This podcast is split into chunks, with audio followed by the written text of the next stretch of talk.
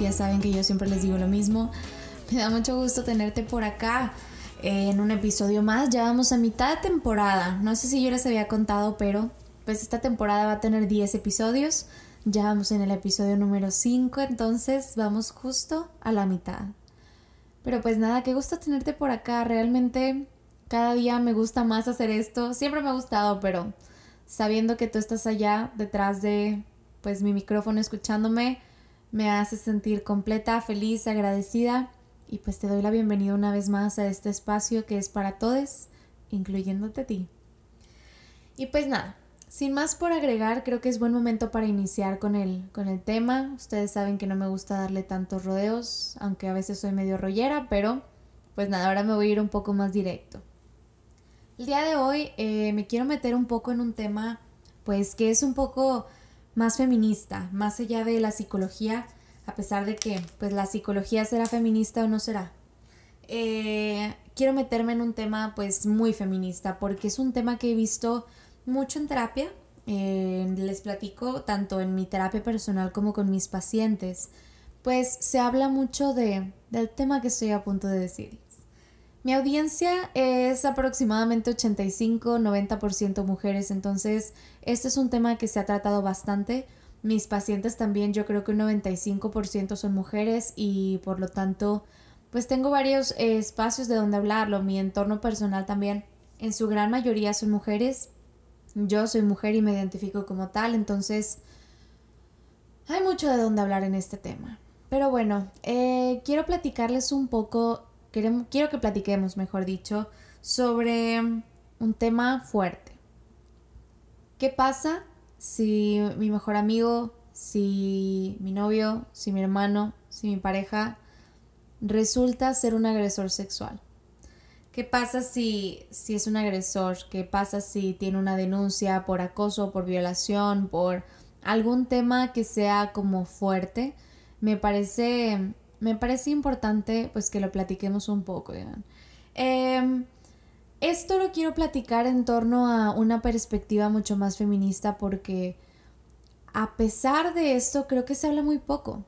Hay muchas denuncias y hablamos mucho siempre de pues las dos personas involucradas o tres o las que sean. Pero hablamos muy poco de las personas, sobre todo de las mujeres que están en el entorno de estos hombres que son eh, pues acusados de algún delito sexual o, de agresión y no tiene que irse ni siquiera una denuncia como más formal. Hablamos mucho también de aquellos que salen en, entendederos eh, de escuelas, de trabajos, de redes sociales. Es importante pues que empecemos a nombrar a aquellas mujeres que están en su entorno. ¿Por qué nombrar a aquellas mujeres? Esto es un tema fuerte. Una vez más se los repito, es como un trigger warning de que si esto es un tema sensible, quizá haya que tener cuidado con lo que es con, escucharlo. Em, hablamos muy poco de estas mujeres, de las que están en el entorno, a pesar de que mientras suceden estas denuncias, las señalamos bastante. Y con señalarlas bastante me refiero a muchos sentidos, por ejemplo, siempre la primera persona a la que se señala es a la madre. ¿Cómo que la mamá lo está defendiendo? Su hijo es un agresor sexual. Qué vergüenza que esté defendiéndolo.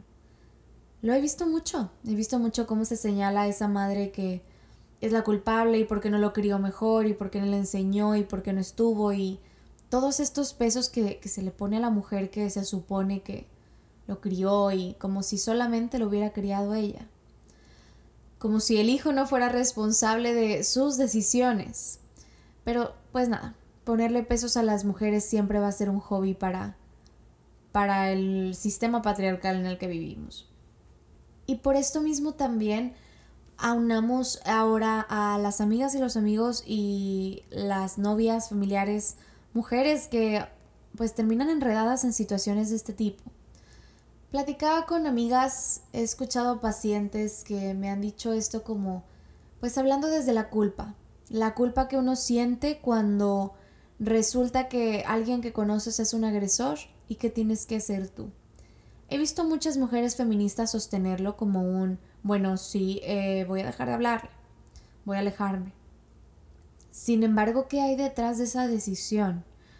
Platicaba con alguien que le sucedió lo mismo y tuvo que alejarse de su mejor amigo. Este mejor amigo, eh, pues a ella le dolió mucho perderlo porque pues para nada pensaba que esta persona podría ser un agresor sexual. Se habla mucho de que pensamos que los agresores sexuales van a ser estos monstruos que se ven bien creepy y que es muy evidente que quieren hacerte algo, pero no. A veces es tu mejor amigo agrediendo a alguien más. Entonces aquí viene esta línea de perdí a mi mejor amigo y por agresión sexual y, y yo soy feminista y esto es algo que sostengo todo el tiempo. Sin embargo, me ha costado muchísimo dejar de hablarle. Me ha costado muchísimo asumir la pérdida que conlleva tener que alejarme de una persona que quiero tanto, porque pues no estaba lista, llegó de sorpresa este golpe de pérdida. Entonces empiezo a ver mi entorno feminista una vez más bajo mi contexto. Y he visto cómo también señalamos mucho a esas mujeres que de alguna forma no logran salirse de un círculo patriarcal en el que tienen que convivir con agresores de otras mujeres. Para muchas de nosotras resulta muy difícil en muchas ocasiones renunciar a estas personas porque a veces viven en nuestra misma casa.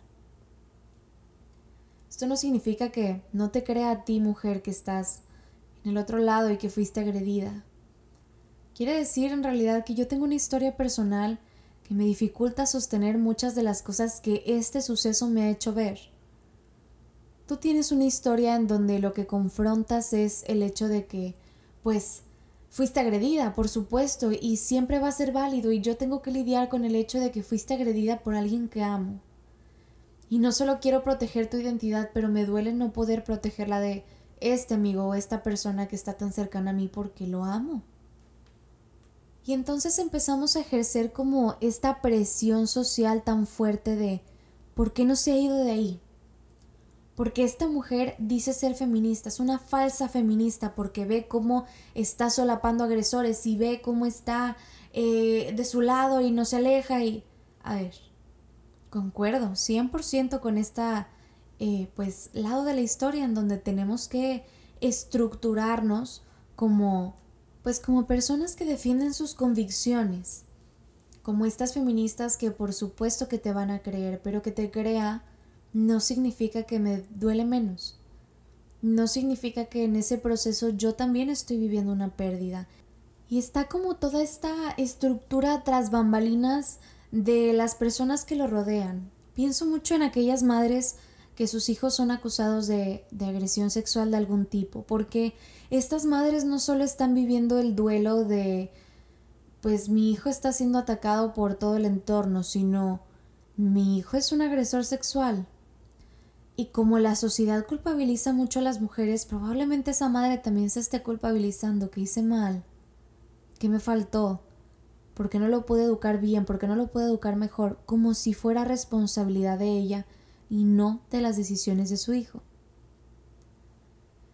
Pienso mucho en estas mujeres cuyos mejores amigos eh, son agresores. Esta persona en la que confías de formas sinceras y profundas de pronto resulta ser un potencial agresor. Y porque si lo fue con alguien más, por supuesto que lo puede y pudo haber sido contigo. Y es esta angustia de yo dejé a esta persona entrar a mi casa yo permití que estuviera en mi entorno, con mi familia, en mi contexto y, y empezamos a cargar con la culpa, como si fuéramos culpables, como si pudiéramos saber que la persona que estábamos eligiendo es un agresor. Pienso mucho en las novias de hombres que agreden a otras mujeres. Pienso mucho en las novias que son agredidas por su pareja. ¿Cómo se les pone este peso de ¿por qué no te fuiste antes? Te hacen cuestionarte si eres o no suficiente para poder pertenecer a, cierto grupo de pertenencia y, es válido porque el feminismo cuestiona y el feminismo pone esta presión y tiene que ser así, pero desde una visión más compasiva deberíamos de hacerlo. Desde entender que cada mujer tiene su proceso y que el hecho de que eh, un hombre cercano a ella haya cometido algo no nos debe provocar a nosotras para tener que agredirla a ella solo para probar nuestro punto. Claro, debemos ser este punto de acompañamiento con las mujeres que han sido violentadas. Pero también debemos ser acompañamiento para las mujeres que han tenido que tomar una perspectiva mucho más protectora porque pareciera que no tienen opción. Imagino mucho las madres de nuevo. Si te quedas, ¿por qué lo solapaste? Si te vas, ¿cómo es posible que abandonaras a tu hijo? Las amigas, pasa lo mismo, las novias. ¿Dónde queda la línea entre el apoyo incondicional y las convicciones personales? Y se habla muy poco de estas mujeres. Se habla muy poco de lo que tiene que atravesar una persona, una mujer, mejor dicho, cuando alguien de su círculo es un agresor. Platicaba con una chica que pasó con una situación muy similar y me dijo una frase que me pareció muy cierta. Ellos son señalados por equivocarse y no pasa nada. Pero ¿por qué nuestro proceso tiene que ser estipulado y el suyo no? ¿Por qué se espera que nosotras tengamos que salir a la luz pública desde una forma sosteniéndolo de una manera cordial, ética, política, y ellos no? Porque somos las que tenemos que estar en la mira de cómo vamos a reaccionar ante el agresor y ante lo que pasó ante la agresión. Porque no son las agresiones y los agresores los que se señalan. Porque tenemos que estar siempre preparadas no solo para reaccionar adecuadamente, sino para reaccionar de formas socialmente aceptables y que no vayan a después dejarnos como las violentas, por defendernos, por ver por nosotras. Si dejo a mi amigo el agresor, ay, qué horrible, no puedo creer que lo abandonara. Si no lo dejo, falsa feminista qué malo estás haciendo. Y empieza esta lucha emocional de tener que conciliar todas estas emociones contradictorias de el lado emocional de esta persona que quiero y el lado de personal de lo mucho que me amo y mis convicciones personales y a cuál le tengo que hacer caso entonces.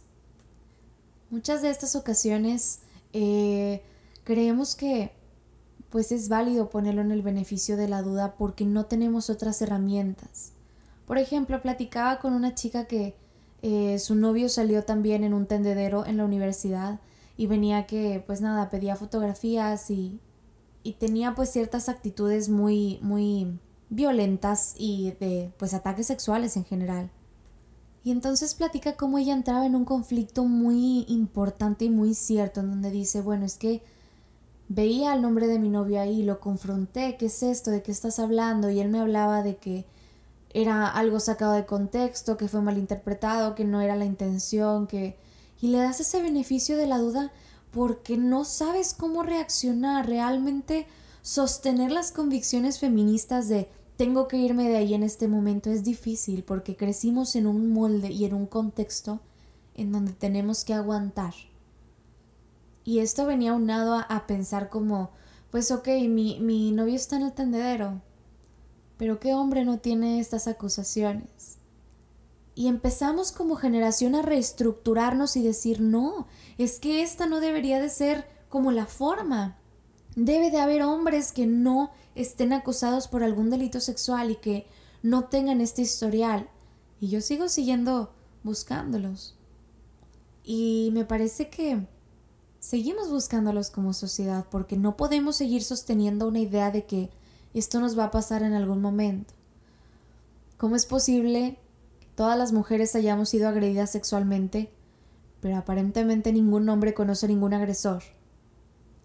Y viene todo esto, todo esto donde se cubre y donde cómo para ellos puede ser tan fácil llevársela de encuentro y nosotras tenemos que dar respuestas tan concretas y sanar nuestro proceso de dolor porque ya tenemos que dar una cara donde nos sostenemos como estas mujeres fuertes y si lo hacemos también que violenta y nunca podemos ganar. Nunca podemos sostener la idea de que vamos a salir libres de agresiones de hombres y hasta de terceros que no nos agreden a nosotras. Por el puro hecho de amar a esa persona, resulté agredida.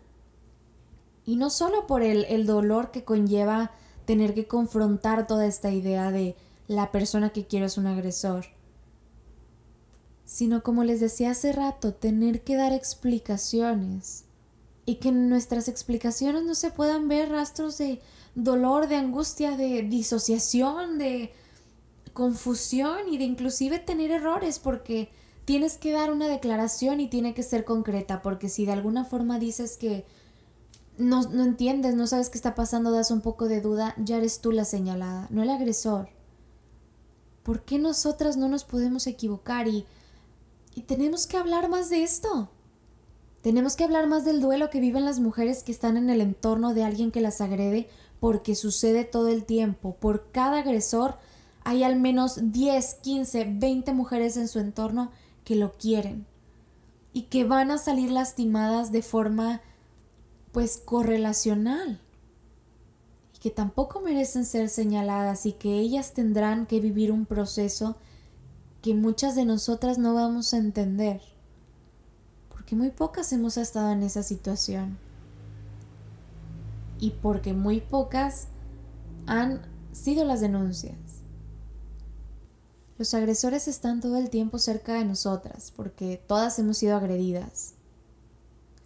Entonces, la falta de denuncia nos cega mucho al, pues quizás la persona con la que convivo todos los días también haya agredido sexualmente a alguien, solo yo no lo sé.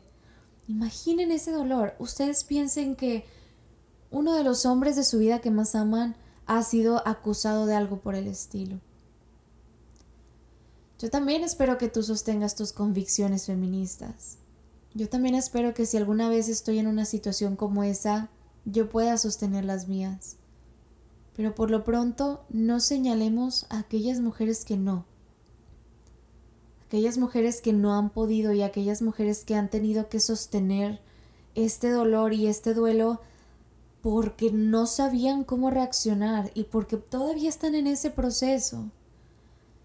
Y esta presión de es que porque le vuelves a hablar y porque estás ahí, pues porque esa persona también está viviendo un duelo y debemos de respetar las formas en las que los vive.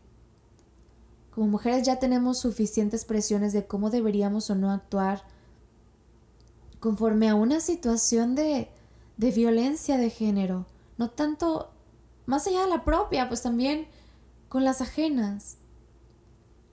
No pongamos más presión. Dejemos de atacar a las mujeres que no pueden salir de situaciones de violencia. Dejemos de atacar a las mujeres que saben que hay un agresor cerca de ellas, pero todavía no pueden dejar de convivir con él. Dejemos de lado esta presión de que les debemos algo a la sociedad porque un hombre cerca de nosotros decidió agredir. De nuevo, realmente espero que puedas elegir esa sororidad y realmente espero que puedas elegir este rumbo de pues hacer lo correcto y estar del lado correcto de la historia.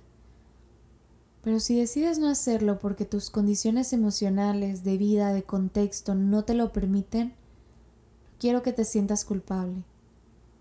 Yo te entiendo. Yo entiendo que es difícil tener que sobrellevar estas convicciones cuando tienes que cruzar caminos todo el tiempo con agresores. Y sé el dolor que es tener que ver a alguien que amas ser acusado de algo así y tener que dejarlo porque tus convicciones te lo piden. No estás sola. Es válido todo lo que sientes, es válido que extrañes a esa persona, es válido que sientas esa pérdida y que te duela.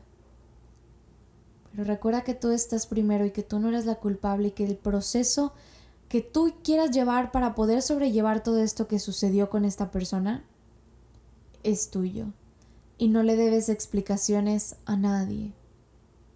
Es muy difícil ser mujer, es muy difícil ser feminista.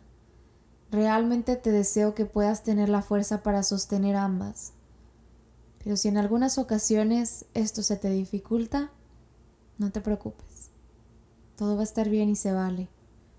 Espero que a tu tiempo puedas salir de ahí.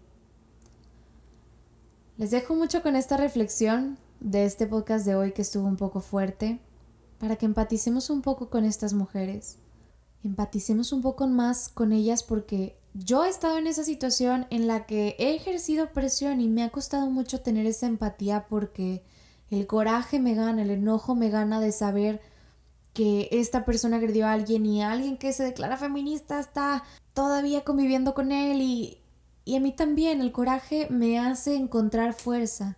Pero de nuevo, porque estoy señalando desde afuera a una persona por la cual no tengo ninguna emoción en ese momento. Entonces, no juzguemos tanto este proceso en otras personas. Realmente hay muchas mujeres allá afuera viviendo este proceso de de duelo. Realmente es un proceso difícil, entonces seamos un poco más empáticos y empáticas. Entendamos que las mujeres que estaban en el entorno de ese agresor pues tampoco tenían forma de saber en la mayoría de las ocasiones.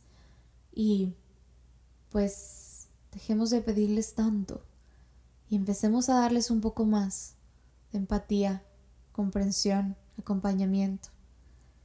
Entonces te dejo con esta reflexión y espero que lo puedas ir procesando tú poco a poco conforme a tu camino también te lo permita. Por lo pronto, pues como siempre te agradezco mucho por haberme escuchado. Mi nombre es Natalia Molina y me puedes encontrar en todas mis redes sociales como arroba Molina, Natalia con TH. En Twitter me puedes encontrar como arroba Natalia Molina C, Natalia con TH. Y en Instagram también como Natalia Molina C y también como Molina. Con esos usernames me puedes encontrar de todos lados.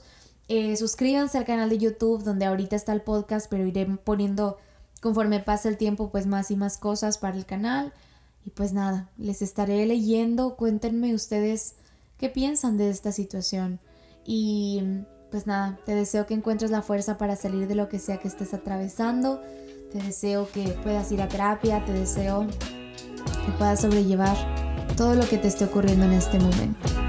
Te agradezco muchísimo por estar acá. Realmente me siento muy afortunada de poder acompañarte y nos veremos el próximo martes. Bye.